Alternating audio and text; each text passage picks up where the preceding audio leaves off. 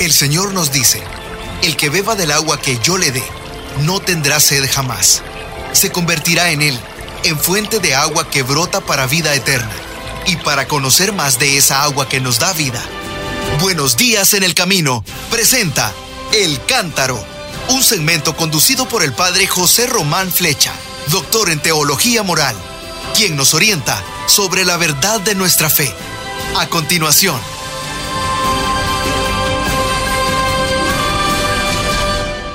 Queridos hermanos, queridas hermanas, así es, soy el padre José Román Flecha, sacerdote de la diócesis de León, y desde el monasterio de San Miguel de las Dueñas, diócesis de Astorga y provincia de León, les invito a reflexionar brevemente sobre los textos que se proclamarán en este próximo domingo, vigésimo segundo. A ver, para los jovencitos, vigésimo segundo quiere decir 22, ¿de acuerdo? El domingo 22 del tiempo ordinario. Lo comenzamos con una oración, que se llama la oración colecta, que, me gusta muchísimo. Dice así la oración, Dios de toda virtud, de quien procede todo lo que es bueno, infunde en nuestros corazones el amor de tu nombre y concede que, haciendo más religiosa nuestra vida, hagas crecer el bien que hay en nosotros y lo conserves con solicitud amorosa. Por Jesucristo nuestro Señor. Amén. ¿Se han fijado cuántas cosas? En cuatro líneas, qué profundidad tiene siempre la oración del domingo. En primer lugar, reconocemos que Dios es la fuente de todo poder, sobre todo de toda virtud. De Él procede todo lo que es bueno. ¿Y qué es lo que le pedimos? Que nos ayude a amar su nombre, y el nombre indica para la Sagrada Escritura la dignidad, la dignidad de la persona y en este caso la dignidad de Dios. Después de eso, ¿qué más le vamos a pedir al Señor? Le vamos a decir que sí, que nos conceda el amor a su nombre y que nuestra vida sea más religiosa, porque a veces eh, vivimos un poco de forma profana, como si fuéramos paganos, luego lo veremos, y que haga crecer en nosotros el bien que hay, porque en toda persona hay, hay un residuo de bien, hay, hay algo de bien, pero que el Señor lo, lo ayude a crecer, como quien riega las plantas del jardín para que crezcan, que el Señor haga que ese bien prospere y que lo conserve, que conserve el bien en nosotros. Bueno, pues con esos pensamientos nos adentramos ya en las lecturas y vamos a leer la primera lectura que va a leer aquí la hermana Beatriz, procedente de Tanzania, que está tomada la primera lectura del libro del eclesiástico Osirácida. Hermana, le damos a usted la palabra. Lectura del libro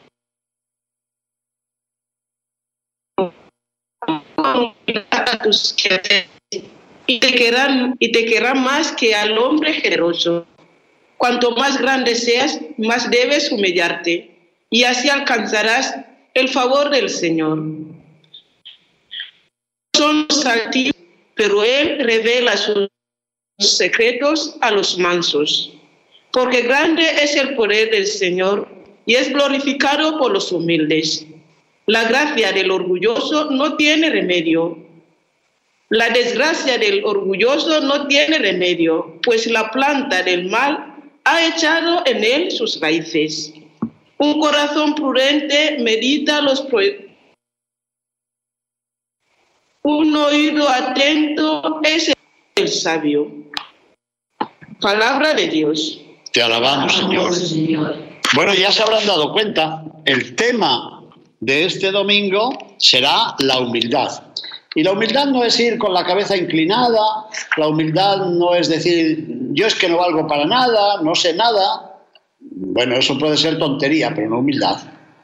Porque Santa Teresa, que de vida espiritual parece que sabía bastante, decía que humildad es caminar en verdad. Humildad y verdad. ¿Y eso qué quiere decir?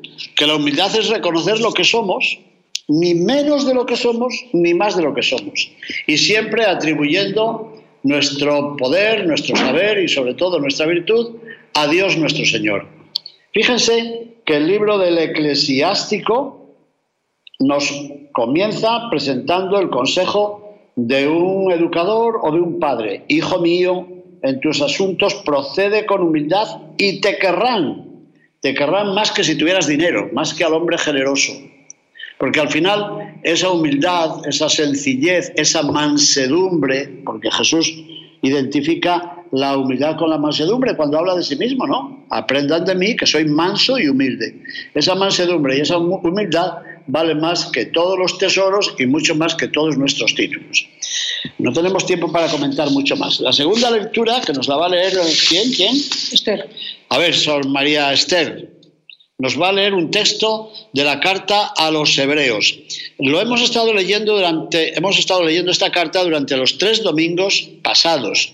Y este domingo será el cuarto domingo en el cual leemos un trocito de la maravillosa carta a los hebreos, que nos habla tantas veces de la fe, del sacerdocio de Cristo, de la esperanza. Recordemos que en la carta a los hebreos es donde se encuentra ese símbolo de la esperanza que es el ancla o el áncora, el ancla de los barcos. Y también en este libro se nos invita a vivir la hospitalidad, porque lo mismo que Abraham recibió sin conocerlos a unos ángeles, nos dice la carta a los hebreos que también nosotros podemos recibir a Dios gracias a nuestra hospitalidad. El texto que va a leer Sor Esther se encuentra en el capítulo 12 de la carta a los hebreos, por si ustedes pueden y quieren leerlo posteriormente. Hermana, por favor, le, toca a usted. Hermanos, no os habéis acercado a un fuego intangible e encendido a densos nubarrones, a la tormenta, al sonido de la trompeta, ni al estruendo de las palabras, oído el cual ellos rogaron que no continuara hablando. Vosotros os habéis acercado al monte Sión, ciudad del Dios vivo, Jerusalén del cielo, a las miriadas de ángeles, a la asamblea festiva de los primogénitos inscritos en el cielo. A Dios, juez de todos, a las almas de los justos que han llegado a la perfección y al mediador de la nueva alianza, Jesús. Palabra de Dios. Te alabamos, Señor. Bueno, el comienzo de este texto tal vez les haya parecido un poco extraño. Dirán, ¿a qué viene esto?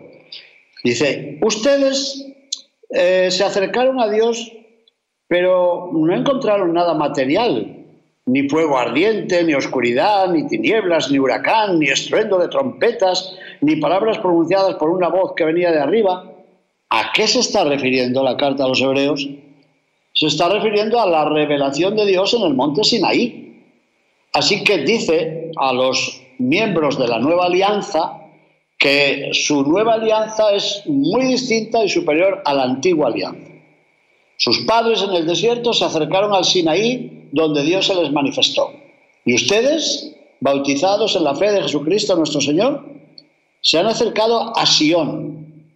Y Sión es otro monte. Sinaí es un monte y Sión otro monte. Pero el monte Sión está en Jerusalén. Hemos hablado del monte Sión hace poco, el día de la fiesta de la Asunción de la Virgen María a los cielos.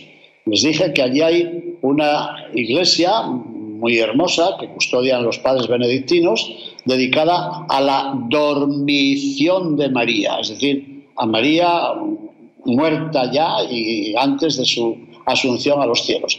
Bueno, pues el autor de la carta a los hebreos dice, ustedes se han acercado al monte Sión, a la ciudad del Dios viviente, pero de pronto dice, mm, no a este monte, sino a la Jerusalén celestial. Es muy bonito. Así que tenemos como tres imágenes. Primero, el monte Sinaí, en la península del Sinaí. Segundo, el monte Sión en la ciudad de Jerusalén. Y tercero, la nueva Jerusalén, de la cual también hablábamos el día de la Asunción de la Virgen María a los cielos. Se han acercado ustedes, dice, a la Sión celestial. Ahí está nuestra vocación. Como dijo el Papa este miércoles, en su catequesis decimoctava dedicada al tema de la ancianidad. Refiriéndose a los ancianos, les dijo, no tengamos miedo, es verdad que nos acercamos a la muerte, pero ¿saben qué? Lo mejor está por llegar. Me impresionó esa parte, de esa frase del Santo Padre. Pues algo parecido dice la carta a los hebreos, pero no hablando de la muerte, sino hablando del bautismo. Ustedes se han acercado a la Jerusalén celestial muy bonito. Mm, en el medio tendremos el Salmo responsorial, y el Salmo responsorial es muy hermoso. No sé si lo queremos leer. ¿Ustedes lo quieren leer? Sí. Por favor. Lo leeremos o lo cantaremos en sus parroquias, pero es que yo suelo decir a los sacerdotes cuando les doy retiros que en el Salmo responsorial se encuentra la clave de la idea principal de todo el domingo. Vamos a ver qué nos dice esta vez el Salmo. Tu bondad, oh Dios, preparó una casa para los pobres. Los justos se alegran, gozan en la presencia de Dios, rebosando de alegría. Cantad a Dios, tocad a su nombre. Su nombre es el Señor. Tu bondad, oh Dios, preparó una casa a los pobres. Padre de huérfanos, protector de viuda. Dios vive en su santa morada. Dios prepara casa a los desvalidos. Libera a los cautivos y los enriqueces. Derramaste en tu heredad, oh Dios, una lluvia copiosa. Aliviaste la tierra extenuada y tu rebaño habitó en la tierra, que tu bondad, oh Dios, preparó para los pobres. ¿Se han fijado que es un salmo bellísimo? Dios nos derrama, derrama sobre nosotros la lluvia, la lluvia material que necesitan nuestros campos, pero derrama sobre todo la otra lluvia, la lluvia de las gracias. Aprovecho, si me permiten, para hacer un poquito de promoción y de publicidad. El Congreso de Educación Religiosa de la Diócesis de Los Ángeles, que se celebrará en Anaheim el próximo año, tendrá por lema precisamente este, abrazados por la gracia. Se lo anuncio ya con muchos meses de anticipación, porque creo yo que durante este curso escolar, que ha comenzado ya en los Estados Unidos y comenzará pronto también en España, sería bueno que en las catequesis insistiéramos en ese tema. Dios derrama sobre nosotros la lluvia de su gracia. Y esa lluvia hace que crezcan las plantas, que florezcan los árboles, que den su fruto, que den sombra, que den cobijo. Así que el Salmo nos invita a dar gracias a Dios porque ha derramado sobre nosotros una lluvia de gracias. Y con eso, mis queridos hermanos, nos llega el momento de leer el Evangelio. Lo voy a leer de acuerdo con la traducción del misal mexicano. Está tomada la lectura, como todos estos domingos de este ciclo C, del Evangelio según San Lucas, el capítulo 14. Y dice así, un sábado Jesús fue a comer en casa de uno de los jefes de los fariseos Está muy bien esto, porque luego en el capítulo 15 se dice, le criticaban porque comía con los publicanos y los pecadores. Y en el capítulo anterior se dice que fue a comer también a casa de un fariseo. ¿Qué les parece? ¿Qué incongruencia, no? Bueno, pues fue a comer a casa de uno de los jefes de los fariseos. Y estos estaban espiándolo. A ver qué hacía, a ver qué decía, a ver cómo se movía. Pero Jesús también miraba, ¿eh? Mirando cómo los convidados iban escogiendo los primeros lugares, los primeros puestos en el banquete, Jesús les dijo esta parábola. Parece que se la dijo a todos los comensales, incluidos los fariseos. A ver, porque todas las parábolas son muy interesantes. Dijo así, cuando te inviten a un banquete de bodas, no te sientes en el lugar principal, no sea que haya algún otro invitado más importante que tú y el que los invitó a los dos venga a decirte, mm, déjale el lugar a este, y tú tendrás que ir a ocupar, lleno de vergüenza, el último asiento. Por el contrario, cuando te inviten, ocupa el último lugar, para que cuando venga el que te invitó te diga, amigo, acércate a la cabecera, vete a donde están los que presiden el banquete, ¿no? Bueno, esta explicación la añado yo, ¿eh? Perdón. Y siguió Jesús. Y entonces te verás honrado en presencia de todos los convidados. Y añadió Jesús un refrán, porque el que se engrandece a sí mismo será humillado, y el que se humilla será engrandecido. Bueno, esto lo dirigió a los fariseos que estaban ya peleándose por el puesto. Y luego, dice el Evangelio, dijo Jesús al que lo había invitado, al dueño de la casa, cuando des una comida o una cena, no invites a tus amigos, ni a tus hermanos, ni a tus parientes, ni a los vecinos ricos, porque puede ser que ellos te inviten a su vez y con eso ya quedarías recompensado, ya quedarías pagado, ¿no? Dijo Jesús, al contrario, cuando des un banquete invita a los pobres, a los lisiados o paralíticos, a los cojos, a los ciegos, y así serás dichoso, atención a este dichoso, que es una bienaventuranza, y así serás dichoso, porque ellos no tienen con qué pagarte, pero ya se te pagará cuando resuciten los justos. Palabra del Señor, gloria a ti, Señor Jesús. Les comparto lo que escribí en mi libro Cuando arde el corazón, en comentario a este Evangelio. Yo digo ahí que el contexto del convite pone en boca de Jesús una doble exhortación, una negativa y otra positiva. Y las dos resumen el espíritu de Jesús, pero más. Indican también la misión de toda la Iglesia, pero más. Indican también el espíritu de usted y de usted y de usted y el mío, el espíritu de cada uno de los cristianos. He dicho que hay una frase negativa y otra positiva. ¿Cuáles? ¿Cómo son? La negativa, cuando des una comida o una cena, no invites a tus amigos. Pero bueno, es que Jesús no era amigo de la amistad. Si había llamado amigos a sus propios discípulos, sí. Lo que trata de decir no es que ignoremos a los familiares ni a los vecinos. No, no, no, por favor. Se trata de afirmar lo original, lo nuevo, lo novedoso que tiene la fe cristiana. ¿Y cuál es eso nuevo? Es saber que el creyente no puede moverse por intereses inmediatos. No hacemos el bien para que nos paguen. Y eso quiere decir la imagen. No invites a los que te van a invitar a ti. ¿Por qué? Porque eso lo hacen también los paganos y eso lo hacen también los malvados y lo hacen los mafiosos me perdonan una frase mm, un poco fea, eso lo hacen también hasta los perritos de casa, que quieren al que les quiere y hacen caricias y mueven la cola frente a aquel que les da de comer. Bueno, Jesús no lo dijo así, pero lo ha dicho. No te preocupes solamente de hacer el bien a los que te lo han hecho a ti o a los que crees que te lo puedan hacer. ¿Y eso qué significa?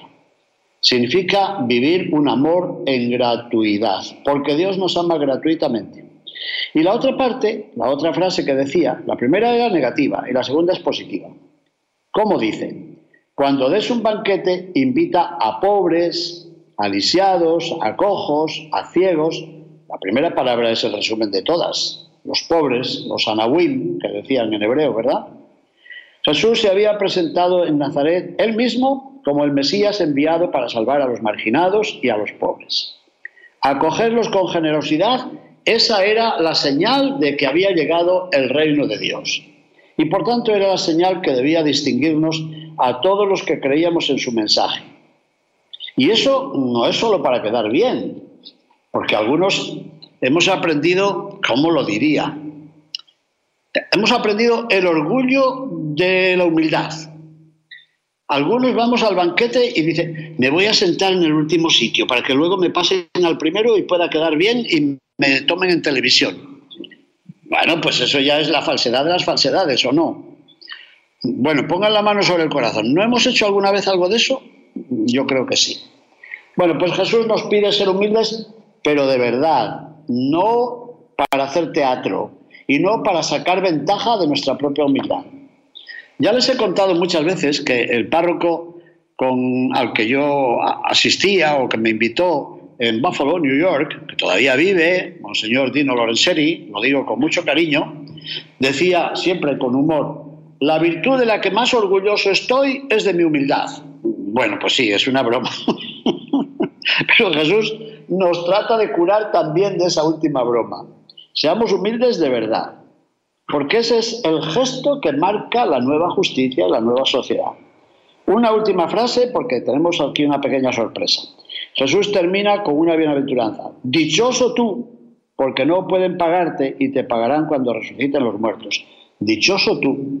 Eso me recuerda que Isabel, a María de Nazaret, le dirige también una bienaventuranza. Dichosa tú porque has creído. Así que este domingo que nos habla tanto de la humildad sería un buen motivo para recordar a María, que se hace notar también por su discreción, por su prudencia, por su humildad, por su amor a la verdad.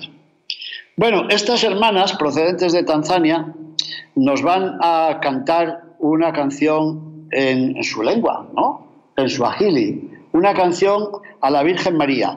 Seguro que alguien la entiende bien. Si alguien, amigo nuestro, nos está escuchando desde Rancho Cucamonga, se alegrará, porque va a escuchar una canción en árabe, más o menos. Vamos a escucharla.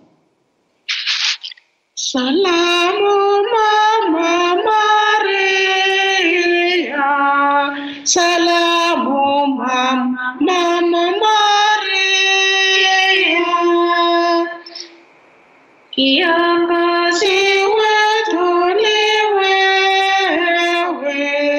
Salamu Mama Mama Maria, Salamu Mama Mama Mama Maria, Mama Salamu Maria,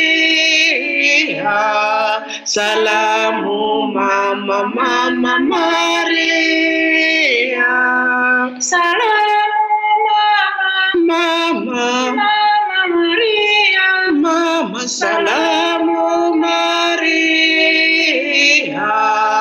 Salamu Mama Mama Maria,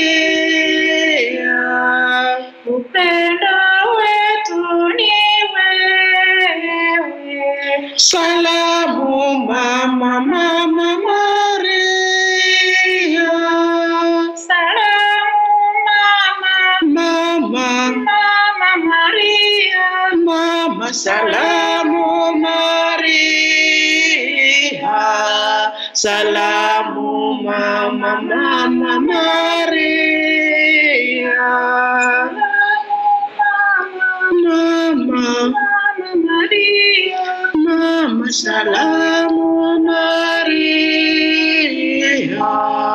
Salamu Mama Maria.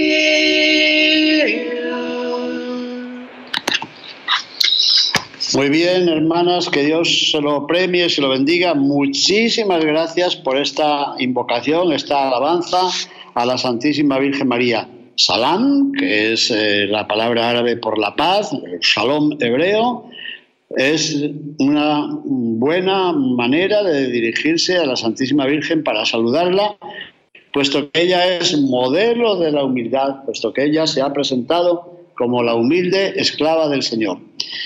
Hermanas, muchísimas gracias y ustedes, nuestros oyentes, gracias también por su escucha. Bendiciones para todos. Buenos días en el camino presentó El Cántaro con el padre José Román Flecha. Esperamos que hayas disfrutado de este mensaje producido por El Sembrador. Si resides en Los Ángeles y a sus alrededores, recuerda que puedes ver la programación de ESNE las 24 horas al día a través de la señal abierta digital en Canal 56.2 y por la radio. También nos puedes escuchar y ver por medio de la aplicación ESNE en tu celular. Búscanos en las redes sociales y en nuestro canal de YouTube como Noel Díaz ESNE. No te pierdas la gran variedad de mensajes y artículos religiosos para el crecimiento de tu vida espiritual. El número de nuestras oficinas es el 773 777-7773 y puedes visitarnos por internet a elsembrador.org. El Sembrador Nueva Evangelización. Gracias por ser parte de esta gran familia. ¿Sabías que? La 540M en Salinas, California es la primera estación de ESNE, con programación 100% católica totalmente en inglés y la gran noticia es que la puedes escuchar en cualquier parte del mundo a través de la página jesusthesower.com y de la aplicación ESNE. Pasa la voz a tus hijos, amigos y familiares que se comuniquen mejor en inglés para que reciban el mensaje de la palabra de Dios.